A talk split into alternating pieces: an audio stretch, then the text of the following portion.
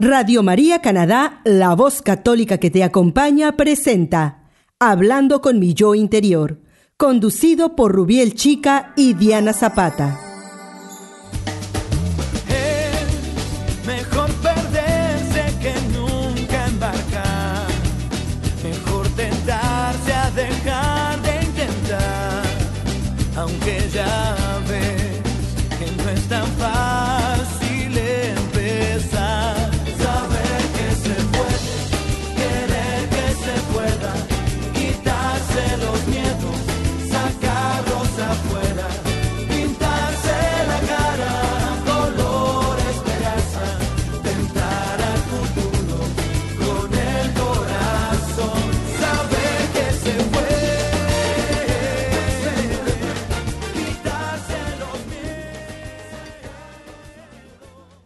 Bienvenidos a un nuevo episodio de su programa Hablando con mi yo interior. Les estamos saludando desde la ciudad de Toronto a todos los que nos escuchan a través de Radio María Canadá y también a los que nos siguen desde cualquier parte del mundo por medio de la aplicación de Radio María en sus teléfonos celulares. Mi nombre es Diana Zapata.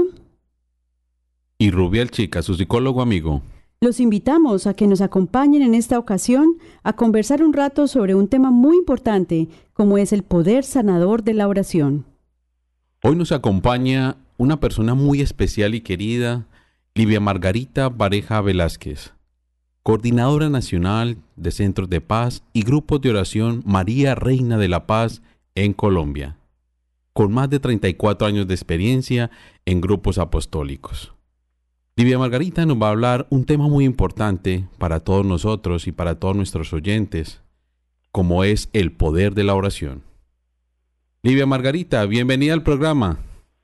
Muchas gracias, Uriel. Eh, eh, ay, se me olvida tu nombre completo. Rubiel.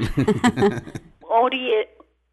Uriel. Rubiel, Rubiel. Acuérdate que eso es para pronunciarlo así. Gracias, Rubiel, a tu esposa.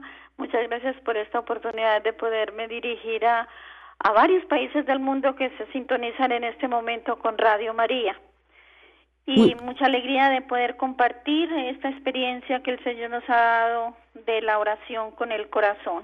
Muchas ah, gracias por acompañarnos y por dedicarnos un ratico de, su tiempo, doña Livia. Con mucho gusto. Bueno, cuéntenos, eh, bueno, en este momento queremos como eh, darle pues como a los oyentes un poquito de contexto en lo que vamos a hablar en el día de hoy y para eso queríamos contarles inicialmente sobre qué es la oración. Entonces, la oración consiste en elevar el corazón a Dios. Cuando una persona ora, entra en una relación personal con Dios y es una relación de amistad con Él. Básicamente consiste en elevar el corazón y eleva el alma a Dios y es una petición al Señor de bienes y conforme a su voluntad.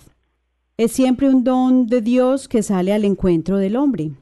Es, un, eh, es una oración cristiana, esa relación personal y viva de los hijos de Dios con su Padre infinitamente bueno, con su Hijo Jesucristo y con el Espíritu Santo que habita en sus corazones.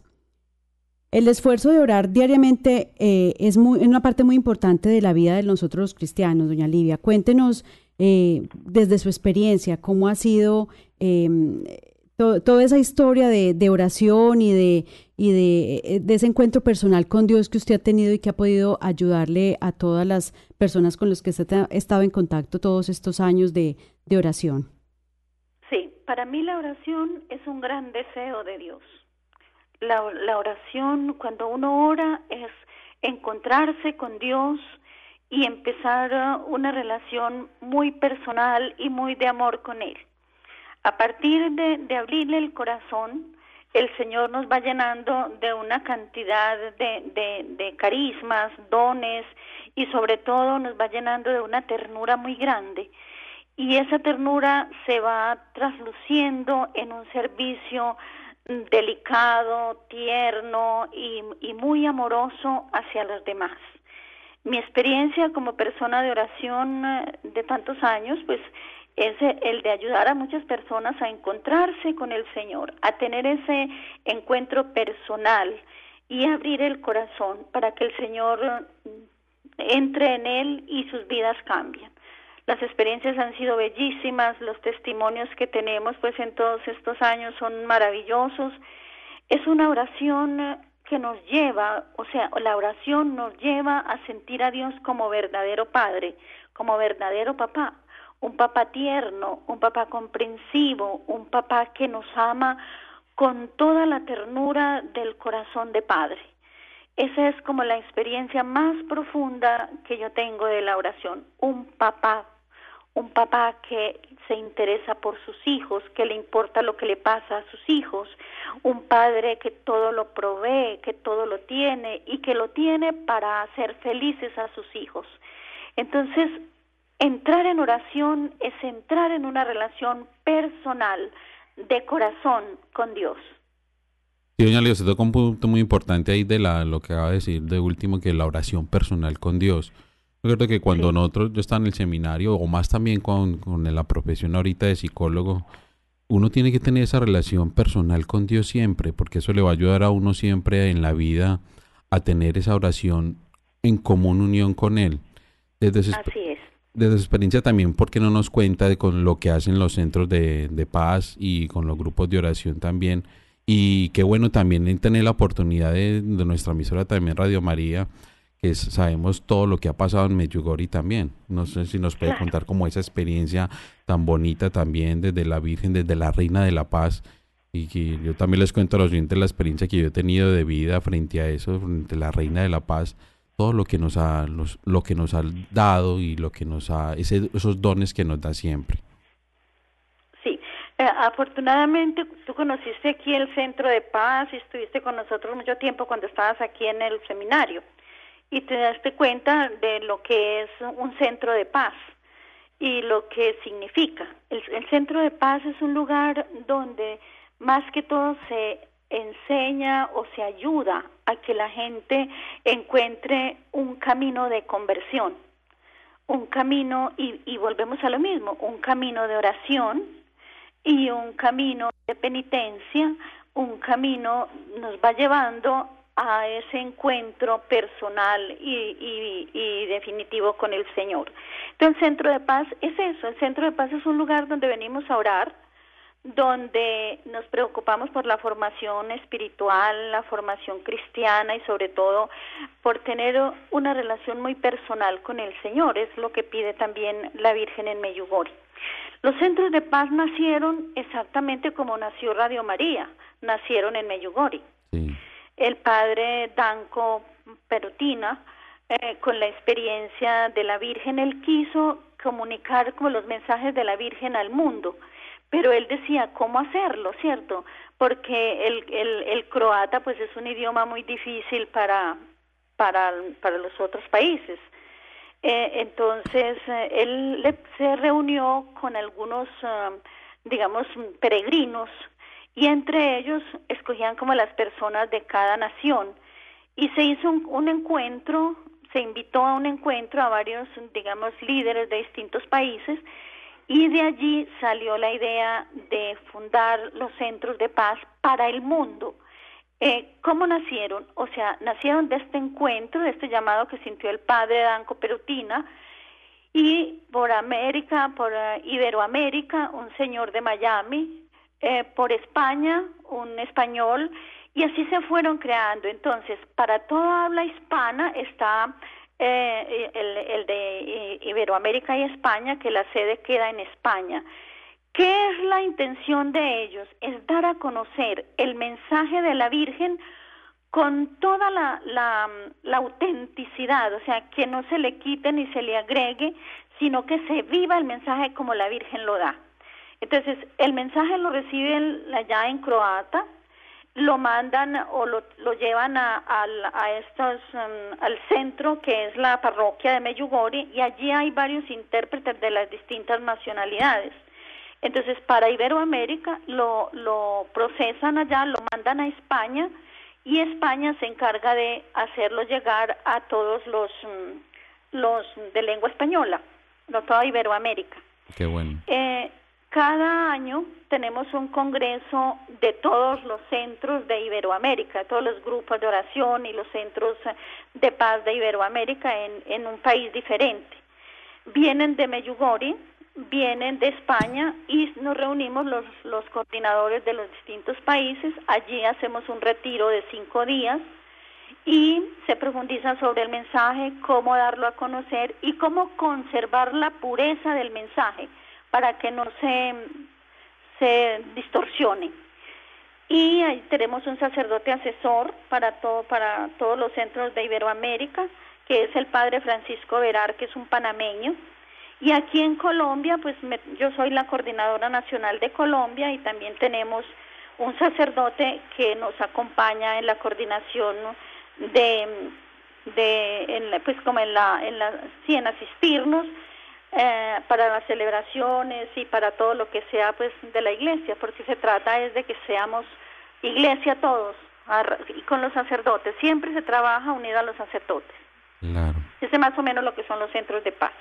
Bueno, y a nivel local en cada uno de estos centros, eh, pues me imagino que en, que en la mayoría de los países de América Latina, obviamente en el mundo, pero estamos hablando para nuestra audiencia latina aquí en, en Toronto, Em, yo me imagino que hay muchos eh, centros, de pronto en, en, en, una misma ciudad inclusive o, en, ciertos países, eh, ¿tiene qué tipo de actividades o, o cada, eh, eh, o cada ciudad o cada grupo que se reúne tiene sus, sus propias actividades o hay como unos derroteros que siguen? Pues como, a ver, como que se limiten a una sola cosa. En Colombia, por ejemplo, en casi en todas las ciudades, tratamos de que haya un centro de paz, o sea, que sea el centro el que se encargue de los distintos grupos de oración de las, de las ciudades o los más cercanos. Por ejemplo, tenemos en Bogotá, tenemos en, en Cartagena, tenemos en Bucaramanga, tenemos en Villavicencio y tenemos eh, en Valledupar. Y aquí en, eh, en Antioquia, pues que queda en Envigado, que es el centro de Parme, Yugor y Colombia. Esos, más, esos son los que tenemos registrados, ¿cierto? Pero hay ¿qué, qué, es, ¿qué es el centro? Vuelvo y te repito. El centro en, ya regional se encarga de censar mm, cuántos grupos hay que estén viviendo el mensaje de la Reina de la Paz para ubicarlos dentro de las parroquias, ¿cierto? Que estén muy comunicados con las parroquias Sí, los sacerdotes lo aceptan porque como todos sabemos que pues Meyugori no es aceptado tampoco por todo el mundo, por todos los sacerdotes en este momento, pero sí tratamos de que estemos de, en comunión con la iglesia y que, se lean los mensajes de la Virgen y que se viva la espiritualidad que la Virgen pide, que no consiste en una cosa mm, pues eh, eh, digamos rara, sino que la que pide la Virgen pide conversión oración, penitencia, ayuno, Eucaristía diaria, Santo Rosario, eso, es como lo que la Virgen más nos pide. Pero una de las cosas que en las que más insiste la Santísima Virgen es en la oración con el corazón y la, la Eucaristía. La Virgen dice, si ustedes oran con el corazón, si ustedes van a la Eucaristía diariamente y ustedes rezan el Santo Rosario y leen las Sagradas Escrituras, ustedes pueden, llevan una vida de, de, conversión. De eso se trata. Y también nos dice la Santísima Virgen que no es rezar, porque es que no es, sea un grupo de oración vamos a rezar, a un grupo de oración vamos a compartir, vamos a, a, amarnos, a, a, ser hermanos, a ayudarnos mutuamente, a, orar por la iglesia, a orar por los países que están en más dificultades, en fin, se trata más que todo de vivir como una hermandad muy profunda en el amor. Más, más, eh, no es repetir muchas oraciones, sino abrir el corazón a Dios y permitirle a Dios que sea Él el que rija nuestra vida. Claro. Ese es más o menos pues como el... Pero cada centro o cada grupo de oración, sobre todo en cada ciudad, pues el centro se encarga de visitar los distintos grupos, se hacen retiros, se hacen dos o tres retiros al año, se hacen peregrinaciones a lugares eh, que sean mm, reconocidos, que sean de peregrinación especialmente, ojalá que sean cristocéntricos marianos, y también eh, vigilias de oración de, de noche, noche entera, medianoche, y también que se viva, eh, pues que se compartan las necesidades y se ayuden mutuamente, tratando más que todo de que el mensaje de la Virgen conserve su pureza. O sea, se trabaja sobre los mensajes y, y se trata de poner en práctica. Ese es más o menos, la, entonces ya la coordinación nacional se encarga de visitar los distintos grupos, los distintos centros, también para mm, estar mandando un informe continuo a Meyugori de cómo van funcionando los grupos, de si se está viviendo la espiritualidad. Y ahí vamos, ya en este momento pues con la bendición del Santo Padre que ya dio como una bendición a Meyugori, ya podemos hacer peregrinaciones ya con un acompañamiento de sacerdotes, o sea que ya vemos que va por el camino que estamos esperando, que es la aprobación de Meyugori como un santuario de la Santísima Virgen. Qué bueno, excelente. Y cuando hablamos de oración con el corazón, ¿cuál ha sido como su testimonio o cuál ha sido como la experiencia que más la ha marcado en su vida con la oración? Mira, eh, para mí lo que más me ha marcado en mi vida en la oración es hacer del Señor mi compañía, mi compañero permanente. Es de saber que no estoy sola en ninguna circunstancia de mi vida, sino que el Señor está conmigo. Y es entrar como en ese conocimiento o en esa eh, amistad, si podemos decir así, eh, con el Señor, o sea, de compartir con Él todo lo que tengo, todo lo que hago, en todo momento. Eh, yo salgo de mi casa y yo sé que el Señor va conmigo. Yo donde llego sé que el Señor llega conmigo. Y, y una de las cosas que pues que ya son como testimonios vividos es que hemos visto la presencia de Dios a través de la oración de sanación, de sanación interior y de sanación física de muchas personas que llegan con enfermedades muy profundas, desahuciadas de los médicos, y empezamos a orar y a, y a decirles Dios está vivo, está con nosotros, y oramos por ellos y empieza la persona a, transformar su vida. Primero transforma el corazón y luego transforma su vida tenemos testimonios muy lindos cuando mis niñas eran más más pequeñas la niña más pequeña venían aquí personas con muchas angustias desesperadas con situaciones muy duras de de drogadicción o de enfermedades o de separaciones eh, de los hijos y de los papás. Entonces vienen con un dolor muy profundo y llegaban en esa amargura y empezábamos a hablar y a orar y a, decirle entreguémosle a Dios, oremos, tú no estamos solos, Dios nos ama y empezamos como esa evangelización con ellos y, y cuando se iban, se iban con una sonrisa y con una cara alegre. Entonces le pregunta una vez en una entrevista para Televida, para Televida aquí en Colombia, un periodista le pregunta a la niña, ¿qué era lo que más le llamaba a ella la atención de lo que ocurría aquí en la casa de oración? Y entonces la niña le dice, no, que aquí llegan las personas con una cara triste y aburrida y cuando se van, se van contentos, abrazándonos y dándonos besos y llenos de alegría con una cara alegre. Esa es una cosa que, pues, que, que nos la tenemos muy, muy presente y que nos alegra mucho porque es la verdad. Las personas llegan cargadas de muchas situaciones y a través de la oración, del amor fraterno, van como descargando todas esas esas cargas y se las vamos entregando al Señor y la persona como que se libera de eso y va recibiendo y va aceptando a Dios en su corazón y va aceptando que, es, que, que Dios está con nosotros, que nos ama, que es un papá, que todo lo provee y, y, y vemos la transformación que se va dando tanto espiritual como, como a nivel personal de estas personas y a nivel familiar. Eh, matrimonios con situaciones muy difíciles, también llega el uno o el otro en el dolor de la separación y empezamos a orar y a buscar a ver cuál es la situación por la cual se dio esta esta esta esta pues coyuntura tan difícil y, y empezamos a ver y a hacernos nos pegamos como de, de cosas tan pequeñas cuando el matrimonio es algo tan grande y personas que ya tienen inclusive ya tienen su vida afectiva por allá puesta en otra persona. Y empezamos a orar y a, pedirle al Señor y a la Virgen con esa convicción de que Él está con nosotros y que ahí está y nos está mirando y conoce la situación de cada familia.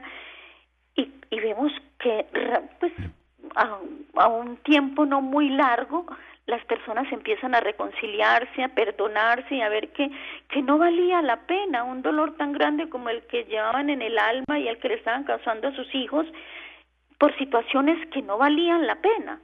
Y, y vemos que esos matrimonios se recuperan y ahora forman parte de los grupos de oración y de los centros de paz. Entonces son testimonios que nos ha tocado ver maravillosos y, y que ve uno que no solamente a nivel espiritual y a nivel familiar, sino también a nivel de enfermedades, enfermedades ya personas en, en fases terminales y, y, empezamos a orar y empezamos a mostrarles que Dios tiene todo poder, y cómo se, sanan, se sanan del alma y el Señor les sana no solo del alma y de sus relaciones eh, interpersonales, sino que también les sana físicamente. Esas, son, esas son como las experiencias más lindas y más especiales que, que el Señor nos ha dado y por eso pues nuestro compromiso cada día es mayor, porque vemos la presencia viva del Señor con nosotros que está ahí, que, no tenemos que ir a buscarlo a las alturas, sino que Él está con nosotros como un verdadero padre al lado de sus hijos. Pero, doña Livia, pero entonces uno cómo hace, porque generalmente le preguntan muchas las personas a uno, es que Dios no me escucha, ¿cómo oro? Es que yo oro y, lo, hago, y lo hago así y lo hago de esta forma. ¿Cómo uno podría decirle a los, los oyentes que nos están escuchando en este momento, cómo le diríamos, vea, la oración no es algo repetido, sino cómo le diríamos para que supuestamente cuando dices que el Señor a mí no me escucha, que generalmente es de lo que dicen, o le dice a otra persona, no, ore usted por mí que el Señor la escucha a usted o el Señor lo escucha a usted. ¿Cómo le diríamos a los oyentes? Eh, eso. eso. ocurre mucho y eso, eso nos pasa a nosotros también. Eso llega, ore usted que el Señor la escucha, usted que tiene tan buenas relaciones con el Señor. Eso, siempre le dicen. Venga, oremos juntos. Venga, ore, sí, yo con mucho gusto oro por usted, pero venga, oremos juntos. Eh, eh, porque es que a mí el Señor no me escucha, es que tú no le has hablado al Señor desde tu corazón, ábrele tu corazón. Y, y, y yo les pongo un ejemplo que, que da buenos resultados, y es decirle, mira, si tú tienes un vaso lleno de vinagre, no lo puedes llenar de leche. Para que ese vaso te sirva para guardar la leche, tienes que vaciar el vinagre y lavarlo y echar la leche. Esa es la conversión. Es ir a botar toda esa tristeza, esa, esa falta de amor, esa, ese resentimiento, esa amargura. Entreguémosela a Dios. Ábrele tu corazón. El Señor no vino a salvar a los sanos, sino a los enfermos. El Señor no vino a curar a los que ya están santos, Él vino a los pecadores. Entonces no te sientas que porque eres pecador o porque eh, eh, ah, hiciste esto o aquello, Dios no te ama. Dios te ama como eres. Así como estás, te ama Dios. Porque Dios no te ama porque tú eres bueno, sino porque Él es bueno. Dios no te ama porque tú estés limpio o bañado. Dios te ama así como estás. Lo importante es que cuando tú le abres el corazón y le permites que Él entre en tu casa, Él te ayuda a organizar todas las cosas. Entonces, bota todo ese vinagre, entrégaselo al Señor, que Él no te va a reprochar, que Él no te va a recriminar, que Él no te va a juzgar, al contrario, Él te va a abrazar, te va a liberar, te va a sanar y te va a dar una vida que vas a agradecer de hoy en adelante es llevar a la persona a que tenga ese encuentro, a que abra su corazón, a que no diga que Dios no lo ama, es que no se ha dejado amar de Dios. No es que Dios no te ame, no es que Dios no te escuche, es que tú no le has hablado a Dios, es que tú no has dejado que Dios te ame. Déjate amar de Él. ¿Y cómo me dejo amar de Dios? Abriéndole tu corazón, diciéndole lo que eres, muéstrale tu dolor, muéstrale tu amargura, mm, cuéntale tu pecado, que Él no te va a reprochar, al contrario, te va a liberar. Y ahí la persona va cogiendo eh, como esa confianza. Y, y entonces, es que Dios me ama a mí. Sí, te ama y te ama así como eres. Pero cuando Dios entra a tu corazón, tú mismo te vas a dar cuenta, por la gracia de Dios, de que no era Dios el que estaba alejado de ti, sino tú el que estabas alejado de Dios.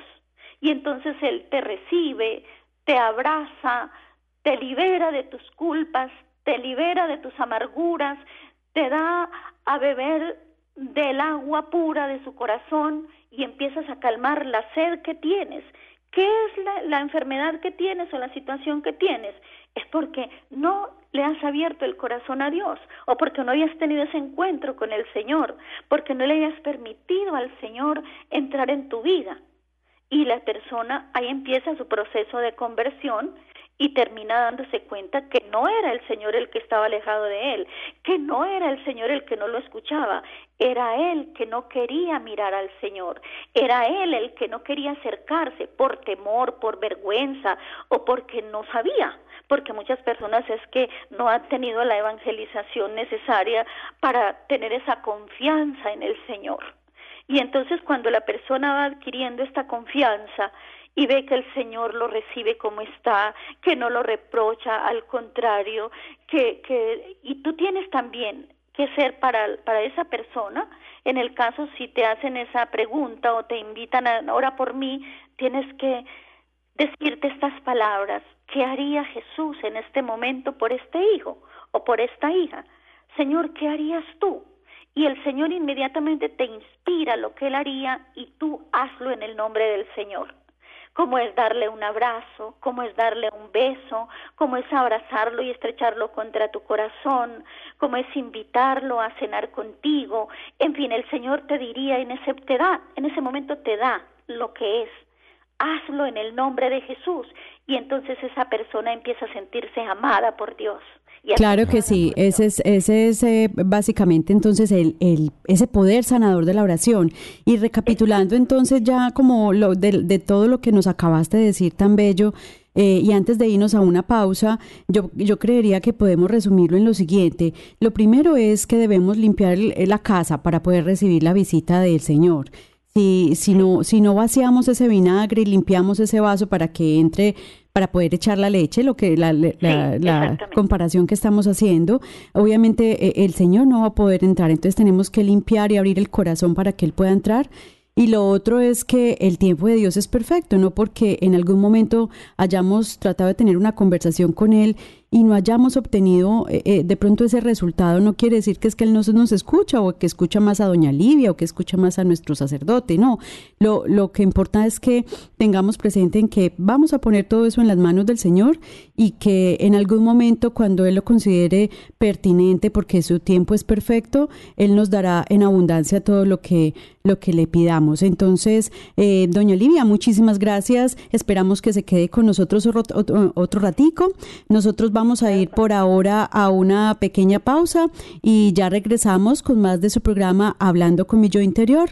Eso es Radio María Canadá, la, voz católica, que, te, acompaña.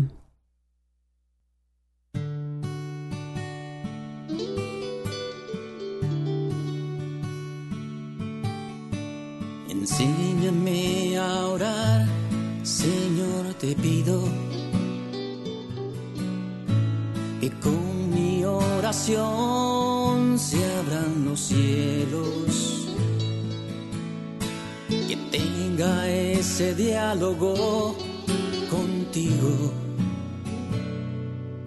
Que sea el puente de esta tierra hacia tu reino. Señor, quiero confiar solo en ti que como fuerte flecha mi oración suba a los cielos. No quiero ser hipócrita contigo, no, no. Quiero entregarte el corazón en el silencio. La oración no es un sacrificio religioso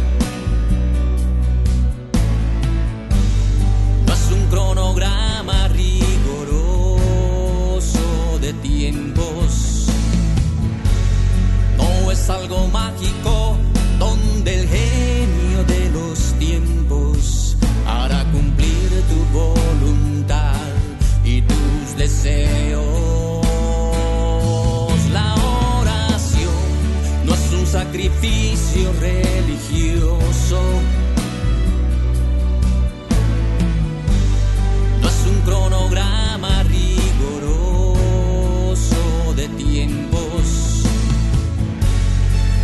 es algo mágico donde el genio de los tiempos hará cumplir tu voluntad y tus deseos.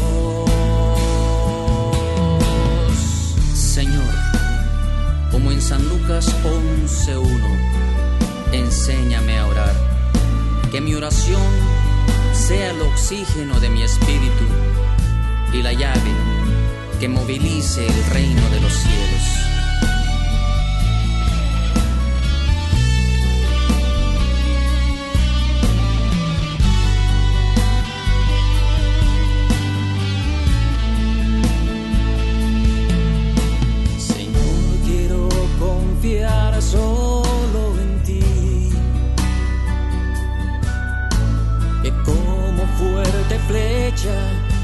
mi oración suba a los cielos.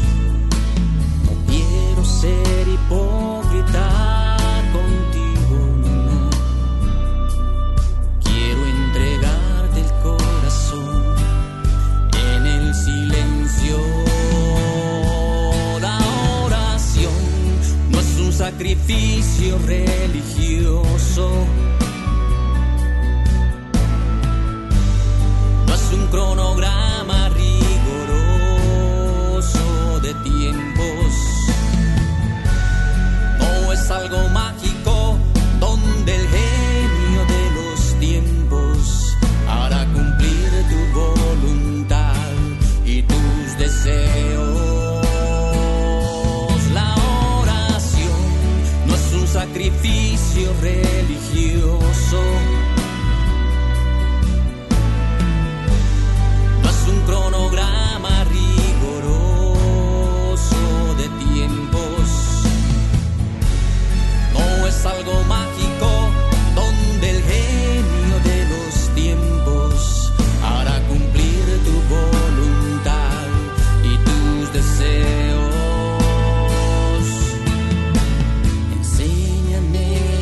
Está escuchando Radio María Canadá, la voz católica que te acompaña. Continuamos con el programa Hablando con mi yo interior, presentado por Rubiel Chica y Diana Zapata. Bienvenidos de regreso al programa Hablando con mi yo interior. En el día de hoy estamos hablando sobre el poder sanador de la oración y para eso estamos conversando con una invitada muy especial, doña Livia Margarita Pareja Velázquez. Ella es la coordinadora nacional de centros de paz y grupos de oración María Reina de la Paz en Colombia. Y hace más de 34 años está trabajando con grupos apostólicos y bueno, está eh, permanentemente relacionada con, con, la gente, con la oración y con, la, con este poder sanador de la oración. Doña Livia, bienvenida de regreso y gracias por permanecer con nosotros en el programa. Sí, claro, con mucho gusto, aquí estamos. Bueno, queríamos entonces eh, hablar un poquito sobre esa experiencia de oración que eh, muchas personas eh, quieren como empezar a, explorar y, se sienten como un poquito novatos o, temerosos en el tema porque creen que no que no tienen como esa capacidad de, de esa conversación íntima y personal con el Señor. ¿Qué les podemos decir para que, para que se animen y empiecen a tener como unas pautas de cómo empezar a orar? Puede parecer muy complicado muchas veces y cómo les podemos enseñar, sobre todo una persona como usted que ya tiene tanto recorrido y tanta experiencia y ha visto también el, el recorrido de tantas personas que empezaron por no saber orar y ahora son eh, grandes en la oración y que han ayudado también a muchas otras personas. Cuéntenos cómo podemos empezar a orar cuando tenemos ese miedo de, de, empezar a hablar con el Señor. ¿Qué podemos empezar a hacer? ¿Qué le podemos decir y cómo lo podemos hacer? ¿Por qué uno debe ser como niño para entrar en el reino de Dios? Esta, esta es una de las formas como podemos empezar a orar. Los grandes poseen una lógica humana, una potencia humana, una fuerza humana. Los pequeños conocen solamente la confianza y el abandono. Mire que los niños, ellos confían y se abandonan a lo que queremos hacer con ellos. Por eso nosotros para orar tenemos que bajarnos 15 centímetros de la razón al corazón y ser como niños, abandonarnos, entregarnos, así como a, hablar se aprende hablando, a caminar se aprende caminando, a orar se aprende orando. No podemos creer nosotros que vamos a ser grandes orantes porque rezamos un rosario o vamos a misa. No, nosotros para aprender a orar tenemos que empezar a orar. Y a medida que vamos orando, vamos descubriendo la gracia. El Señor nos va dando la gracia. A orar aprendemos de diferentes maneras. En el fondo es siempre la gracia de Dios que actúa en nosotros. Pero entre nosotros podemos desarrollar la oración en diferentes formas. Lo más importante es encaminarse hacia Dios, comenzar a buscar a Dios y a buscarlo dentro de nosotros mismos, porque Dios habita en nosotros.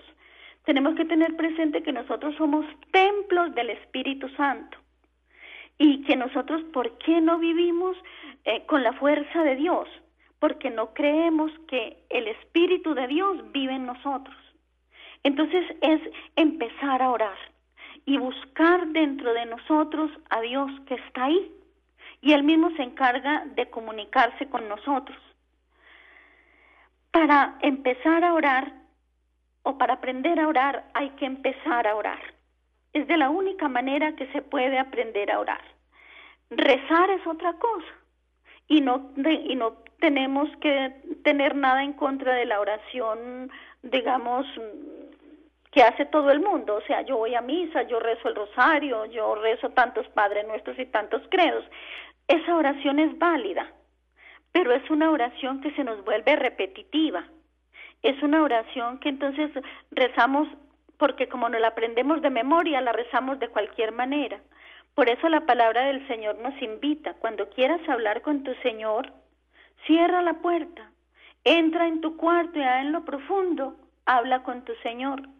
¿Qué nos, ¿Qué nos está diciendo? Ora con el corazón. Apártate del ruido y encuéntrate con Él. Ábrele la puerta de tu corazón y ciérrale la puerta al mundo y ábrale desde lo que tú eres. Yo no tengo que hacer la oración que hace, digamos, eh, el obispo. Yo tengo que hacer la oración de Livia Margarita. La necesidad de Livia Margarita no es la del obispo, ni es la del Señor que compuso el himno o el, o el Te Deum. No, la oración de Livia Margarita es la que ella compone desde su situación familiar, desde su, su situación nacional, desde lo que está viviendo permanentemente. Esa es la oración del corazón. Es decirle al Señor que habita en mí, decirle, Señor, tener ese encuentro, sacar ese momento y así de momento en momento hasta que nuestra vida se convierta en oración.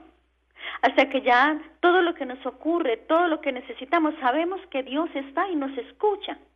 Ahora, a través de los sacramentos, que eso es muy importante, nosotros nos vamos fortaleciendo para la oración. La Eucaristía es la fuente más grande de oración que puede haber en el mundo, si la sabemos vivir si vamos a la Eucaristía a vivir y a celebrar la Eucaristía.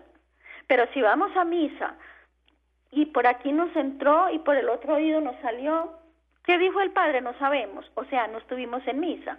Pero si nosotros vamos con la intención de encontrarnos con el Señor, de recibir el cuerpo y la sangre del Señor y tenemos la certeza de que Él está ahí aunque no lo vemos, Él viene a nosotros y no estamos pendientes de, la gente o del lugar, simplemente estamos celebrando en ese momento la Eucaristía.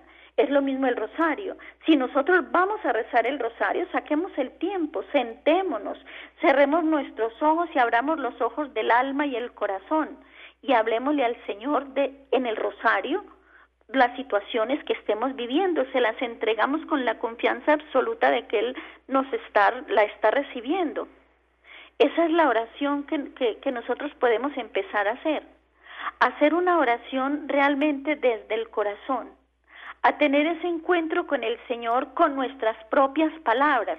No es repetir una cantidad de fórmulas que otros en momentos de encuentro con el Señor las compusieron, es componer nuestra misma oración, es hacer nuestro propio salmo dentro del dolor o la situación que estamos viviendo familiar o, social es decirle al Señor, Livia Margarita, en este día, Señor, necesita porque se le acabó, digamos, eh, eh, el dinero para, para ir a mercar.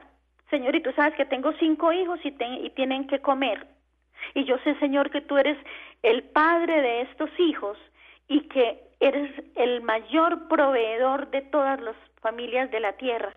Le hablo desde mi corazón de mamá, le hablo desde mi corazón de esposa, le hablo desde mi corazón de esposo, de hijo. Es aprender a hablarle con mis propias palabras desde lo que yo soy y lo que yo siento. Ahora también es la oración de gratitud, alabar al Señor por todo, por mis hijos, por mi esposo, por mi hogar, por este día tan hermoso. Es darle gracias. No es solamente pedir, porque es que a veces nuestra oración se vuelve solamente de pedir y pedir y es más, más fructífera la oración de gratitud. Decirle, Señor, gracias por el hogar que me diste, gracias por estos hijos, gracias por este hogar, gracias por este lecho donde me puedo tirar a descansar. Es darle gracias y glorificar al Señor por todo lo que nos da, por todo lo que tenemos, por la oportunidad que nos da de poder servir, de poder eh, ir a un enfermo, mira, mira que nuestra oración es el diario vivir, es hacer de nuestra vida una oración, es hacer de nuestro diario vivir un encuentro con el Señor. Y vamos teniendo esa relación tan cercana y tan, y tan humana que vamos sintiendo que el Señor es tan humano como somos nosotros, pero Él tiene la gracia de su divinidad y de poder cambiar nuestra vida de la noche a la mañana es tener esa confianza y ese abandono que tiene el niño cuando se lanza en los brazos de su papá. El papá verá si lo deja caer, pero él se lanzó con toda la confianza. Ese, eso es lo que nosotros tenemos que aprender a, a, a, través de la oración personal, la oración de corazón, esa oración que nos sale del alma, que la componemos nosotros desde nuestra situación familiar o social o lo que estemos viviendo. Es, esa es la oración como se aprende a orar. y cuando tú aprendes a orar, la oración todos los días tienes por qué agradecer, todos los días tienes por qué darle gracias, todos los días tienes para alabarlo, bendecirlo, todos los días. Entonces tu vida se va convirtiendo en una oración y en un continuo abrir el corazón. En, sales a la calle, miras la hermosura de, de, de la creación, eh, eh, los arroyos, las flores, los árboles, todo nos habla de la grandeza de Dios. Es aprender a ver al Señor en todo, en en todas las cosas. Es hacer, vuelvo y te lo repito, de nuestra vida una oración, un encuentro con el Señor. Un encuentro personal con el Señor. Eso me hace acordar, no sé si hace acuerda de, del Padre Marquitos. Claro. ¿Se acuerda que él, él decía en uno de sus charlas o sus retiros que mientras más agradecidos seamos, el Señor más se derrama? Claro, es que mira, mira la, la oración de gratitud, es que todos, todos, todos, todos nos sentimos felices cuando alguien nos, nos da como una, una voz de agradecimiento. Mira, por ejemplo, el Señor que fue lo, lo que le reclamó a los, a los leprosos, la, la falta de gratitud. La falta de gratitud. ¿Dónde están los otros? No fueron diez los que yo sané, porque solo uno viene a darme gracias. O sea, la gratitud a Dios le agrada la gratitud, ser agradecidos, alabar al Señor por la vida, porque podemos ver, porque podemos caminar, esa oración de gratitud y convertir esa gratitud en una alabanza a Dios. Eh, el padre Marquitos pues nos enseñó cosas maravillosas. Sí, yo me acuerdo de eso. eso es lo que, los que nos ha ido formando en toda esta, en esta vida de, de oración y de trabajo. Y eso, yo me acordaba muchas cosas que él nos enseñaba y, quedan uno pendiente y le quedan a uno en el corazón. Y cuando uno hace esa oración de corazón, y queda, le, quedan a uno para yo siempre. recuerdo mucho una frasecita que nos enseñaba eh, Monseñor, eh, Monseñor ah, Alfonso Uribe. Mm, Uribe. Sí. Eh, Alfonso Uribe, que nos enseñaba, y, y, y, esa está bonita para que la apliquemos y se la enseñemos también a la gente. De mi vida quiero hacer una oración de mi vida quiero hacer una alabanza. De mi vida quiero hacer un acto de amor para amar y bien servir a mi Señor. Así Mira qué lindo. Qué lindo, es que eso es hermoso. me acuerdo de Monseñor. nosotros y se va volviendo, porque mira, que uno, uno va, la vida se le va convirtiendo en una vida de oración, de compartir, de servir, de, de todas estas gracias que el Señor derrama en nuestra vida, el, el solo testimonio de compartirlas con otros, eso los anima a que ellos abran el corazón, pues dicen, si esta señora o este muchacho o este joven o este profesional pudo, porque yo no voy a poder, yo también soy hijo de Dios, yo también soy de carne y hueso como Él, ¿cierto? Es el testimonio también es una cosa muy bella. El testimonio, cuando uno comparte, cuando comparte su vida, cuando comparte no solamente las experiencias espirituales, sino también la mesa en su hogar, invita a unos amigos o unas personas a compartir una cena, a tomarnos un algo, y allí nos tratamos con cariño, con respeto, todo eso va haciendo de nuestra vida una oración. Eso me lleva a esta pregunta que generalmente pues muchas, yo no sé si llamarlo, llamámoslo intelectuales entre comillas. Generalmente muchos de los intelectuales dicen que, que la oración para qué. Y cómo uno le respondería como a esos entre comillas intelectuales, cómo le diríamos la oración es poder. ¿Cómo, cómo, cómo, cómo tratar, no de convencer, sino tratar de también mostrarle desde la parte, desde el corazón, cómo mostrarle de que la oración es sanadora, es, es un poder grandísimo que uno transforma. que transforma y que muchas veces uno no sabe ni cómo explicarlo desde, desde esa vivencia. ¿Cómo haríamos, doña Livia, usted cómo le explicaría a esos, entre comillas, intelectuales? Que niegan el poder, de la, oración. El poder de la oración. Yo respondería con una cosita muy sencilla, eh, y es eh, un peluquero. Un peluquero, un, un, eh, un periodista fue a, a un peluquero a que lo motilaran. Y entonces, bueno, el, el peluquero lo motiló y él salió. Y, y después se encontró en la calle con un, eh, con un, digamos, de esos greñudos, ¿cómo se llaman? Con un hippie, por ejemplo. y entonces le dice, ven, vamos a la peluquería. Y él, y él, eh, ah, bueno, él llegó y, y, y, saludó al peluquero. Entonces le dice, ah, Ah, pero el peluquero le había dicho al periodista que Dios no existía. Sí. Dios no existe. Dios no existe. El peluquero le dijo al periodista, oiga, ¿usted cree en Dios?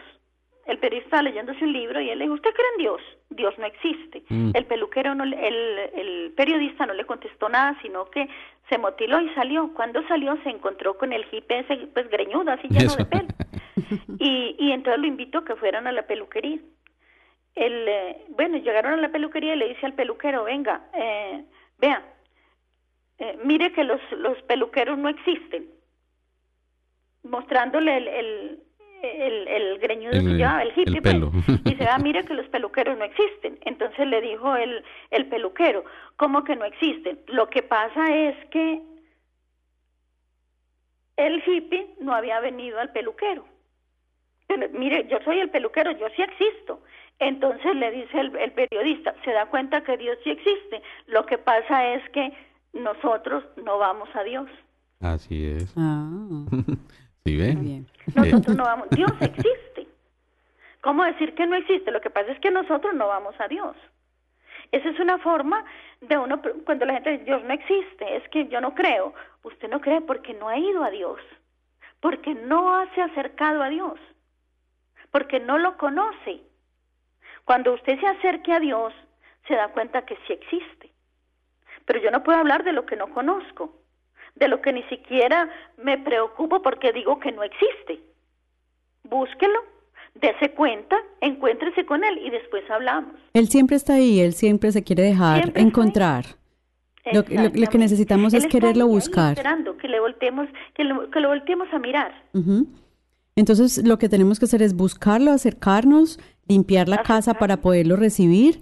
Y si finalmente no somos capaces de decir mucho porque las palabras eh, no las encontramos las palabras adecuadas, simplemente en silencio también. Él, él, él, él, puede leer nuestro corazón inclusive y muchas veces ni siquiera, así no encontremos las palabras adecuadas, eh, podemos estar en silencio y, y, a través pues como de, de, pedir cómo está eh, el, el don de como de la de la, oración. de la oración en silencio, también Él nos puede hablar, porque no necesariamente tenemos que estar nosotros hablándole permanentemente y hablamos y hablamos y hablamos.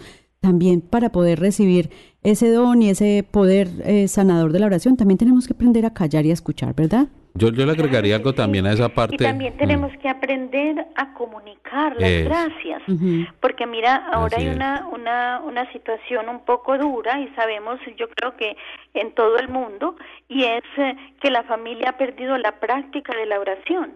Entonces los muchachos, los niños y los jóvenes crecen sin dirección espiritual. Y si en la casa no oyeron a sus papás y no los invitaron a orar y no les hablaron de Dios, pues ellos van creciendo en una vida que toda, es todo superfluo, porque no está Dios por ninguna parte. Desde la, desde la casa, desde la niñez, hay que empezar también a hablar de Dios y a mostrar a Dios en nuestras actitudes, en nuestros actos y hablarles de Dios, que existe, que Dios está a, los niños, porque ahora ve uno a los niños, muchachos de siete años y no se saben si quiere echar la bendición. Porque es que como los papás ya, ya es, pasó de moda, entonces los niños, ¿cómo, va, ¿cómo van a crecer unos jóvenes si no han oído hablar de Dios en toda la vida y van a creer en Dios cuando llegan a los 15 años? Así es. Bueno, doña Livia, para, para darles, ¿qué sería como ese mensaje importante para todos los oyentes? Un mensaje así como rápido para que los oyentes queden como de hoy del tema que tratamos hoy. para darle no te entendí como darles un mensaje un mensaje claro un mensaje para los oyentes una enseñanza. Pues la mayor enseñanza que podemos dejar en este momento es que para aprender a orar hay que empezar. Como para aprender a amar hay que empezar a amar. Tenemos que dejarnos amar primero. Yo les diría eso. Ah miren déjense amar por Dios. Cierren sus ojos, miren al cielo digan, Señor, tú existes, llena mi corazón de amor. Señor, tú existes, dame la gracia de tener un encuentro contigo y tengan la certeza que Dios se los da. hay una frase muy linda que nos decía también eh, nuestro, nuestro director espiritual y era, no tenemos que esperar a ser buenos para empezar a amar a Dios. Así es. Claro que sí. El Señor nos dice, ámame como eres. No esperes a ser mejor para amarme, porque no me amarás jamás. Así es. Ámame como eres, ahí como estás, desde la situación que estés viviendo, en el estado que estés, no te importa si eres un ladrón, si eres un asesino, si eres un... Déjate amar de Dios y ámale, así como estás que Él no espera que tú seas santo para que le ames, sino que quiere que le ames así como estás.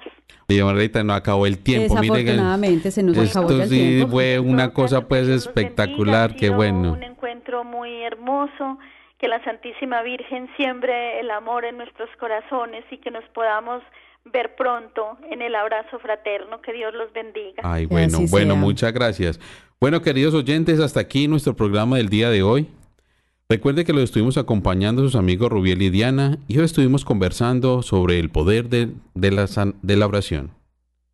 Esperamos pues que les haya interesado y les haya gustado este tema. Muchas gracias por recibirnos cada semana en sus hogares o en sus sitios de trabajo. Permanezcan en sintonía de la emisora Radio María Canadá. Envíenos sus comentarios al email hmi@radiomaria.ca y denle like o me gusta a los audios de la página de Radio María Canadá. Radio María Canadá. La voz católica que te, acompaña.